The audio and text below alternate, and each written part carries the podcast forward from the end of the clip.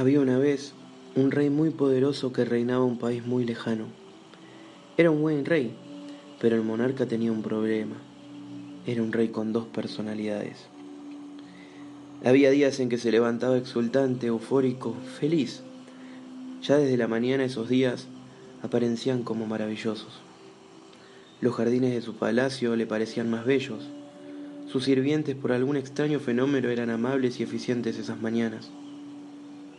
En el desayuno confirmaba que se fabricaban en su reino las mejores harinas y se cosechaban los mejores frutos. Esos eran días en que el rey rebajaba los impuestos, repartía riquezas, concedía favores y legislaba por la paz y por el bienestar de los ancianos.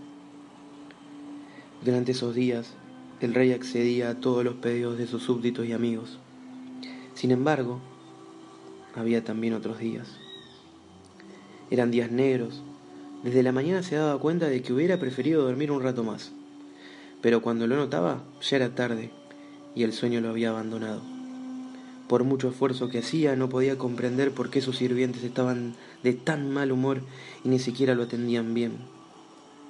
El sol le molestaba más que en las lluvias, la comida estaba tibia y el café demasiado frío. La idea de recibir gente en su despacho le aumentaba su dolor de cabeza. Durante esos días el rey pensaba en los compromisos contraídos en otros tiempos y se asustaba pensando en cómo cumplirlos. Esos eran los días en que el rey aumentaba los impuestos, incautaba tierras, apresaba a sus opositores.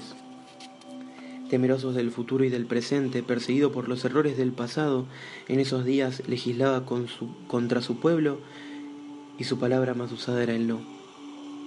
Consciente de los problemas que estos cambios de humor le ocasionaban, el rey llamó a todos los sabios, magos y asesores de su reino a una reunión.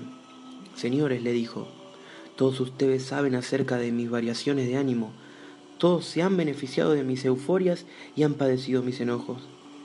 Pero el que más padece soy yo mismo, que cada día estoy deshaciendo lo que hice en otro tiempo, cuando veía las cosas de otra manera.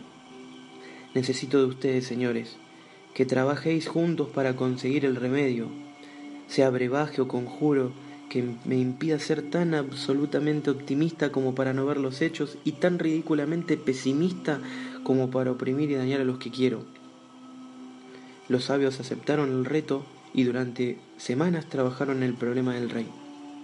Sin embargo, todas las alquimistas, todos los hechizos y todas las hierbas no consiguieron encontrar la respuesta al asunto planteado. Entonces se presentaron ante el rey y le contaron su fracaso. Esa noche el rey lloró. A la mañana siguiente, un extraño visitante le pidió audiencia.